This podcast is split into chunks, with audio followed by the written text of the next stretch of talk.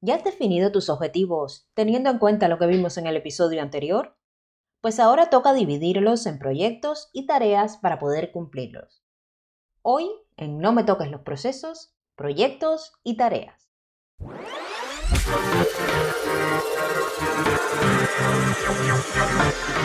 Ahorra tiempo en tu negocio trabajando con calidad.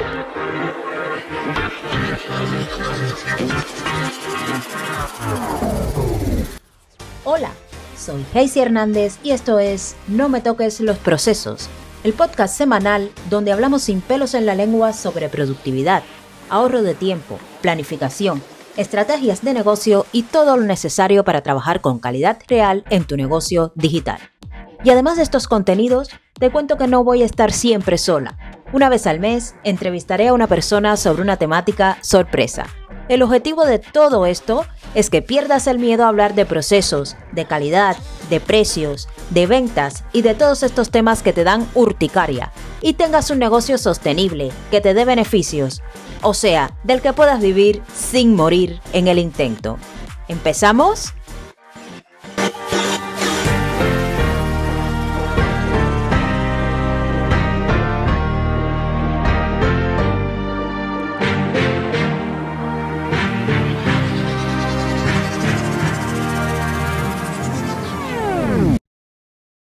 Hola, hola, hola.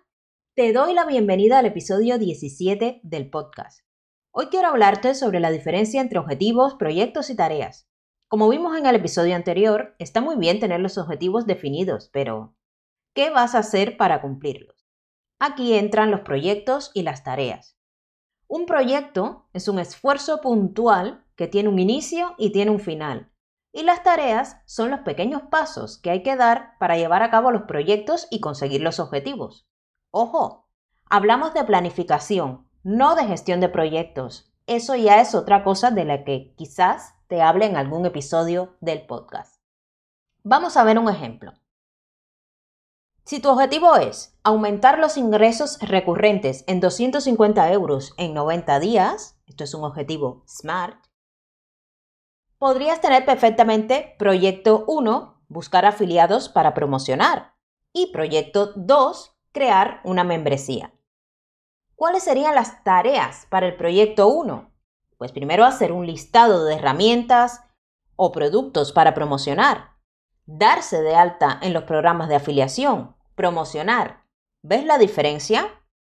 Las tareas para el proyecto 2 podrían ser definir la temática, definir el precio, vender en preventa para validar. Yo creo que con estos ejemplos te ha quedado claro. ¿Y ahora qué? Después que tienes todo esto definido escrito en tu maravillosa agenda o donde sea que lo vayas a plasmar? Pues toca ejecutar. De nada sirve que lo hayas definido todo muy bonito y no comiences a trabajar. Aquí entran las herramientas. Por supuesto te voy a hablar de las que uso yo. Google Calendar o agenda en papel, Kanban Flow o Trello. Y muy importante, tus ganas de cumplir con lo que te has propuesto. Es cierto que esto último no es una herramienta al uso, pero es fundamental.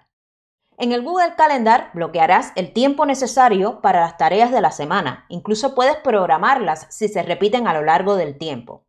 Y en el Kanban Flow o Trello puedes volcar los objetivos, proyectos y tareas e ir verificando su cumplimiento usando el método Kanban.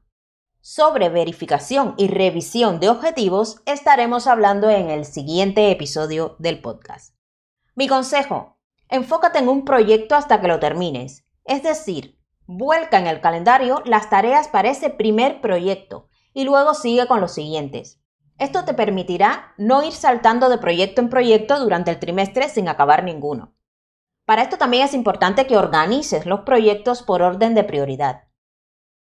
¿Y cómo sigo yo este orden? Pues te preguntas, ¿cuál de todos los proyectos que he seleccionado para el trimestre va a ser más rentable mi negocio. Y ese es el proyecto más importante, el primero que tienes que afrontar. Empieza a trabajar en ese. Empieza a bloquear tiempo para las tareas de ese proyecto tan importante. También te recomiendo que no asignes más de tres proyectos a un objetivo. Ya habrá más trimestres para desarrollar todo lo que tienes en mente, que a veces nos volvemos locas desarrollando proyectos, eh, queriéndolos hacer todos en el mismo trimestre y el tiempo del que disponemos es el que es, porque tendremos que ducharnos, tendremos que hacer cosas. Y en el afán de quererlo hacer todo en un mismo trimestre, pues entonces planificamos por encima de nuestras posibilidades. Si no sabes qué es el método Kanban, te dejo en las notas del programa un post que escribí en el blog sobre Kanban Mastrello. ¿Y Kanban Flow? Tienes también en las notas del programa un enlace al taller Organízate eficientemente con Kanban Flow. Pero no te obsesiones con todo esto, estos son herramientas y hay miles. Usa la que tú uses por sistema, no te pongas ahora a querer inventar la rueda con todo esto. Si usas Asana, pues usas Asana. Si usas un papel con unos posit y los vas moviendo con el método Kanban, pues también es válido. Ahora ya puedes definir los objetivos de tu negocio, al menos para el siguiente trimestre. Si necesitas ayuda para planificar, teniendo en cuenta todo esto, te recomiendo la masterclass Cómo planificar eficientemente para no estar inventando la rueda cada trimestre. Si quieres que te ayude a definir los objetivos de tu negocio con cabeza, tienes disponible también la Masterclass Planificación Eficiente con DAFO más Kame que te dejo en las notas del programa. También puedes suscribirte a la newsletter de Locas por el Excel, un nuevo proyecto que desarrollo junto a Sonia Rives, donde estaremos hablando de estrategia y también de planificación. Tienes todos los detalles en las notas del programa. Y, por último, te invito a unirte al reto gratuito Organiza tu negocio en 5 días con Excel. Esto también forma parte del proyecto Locas por el Excel. Y hasta aquí el episodio de hoy. Nos escuchamos la próxima semana. Si no quieres perderte nada, suscríbete al podcast en tu plataforma preferida y déjame tu valoración. También puedes encontrarme en tu negocio online con calidad.com barra podcast, en Instagram como HM y en LinkedIn como HM. Hasta pronto.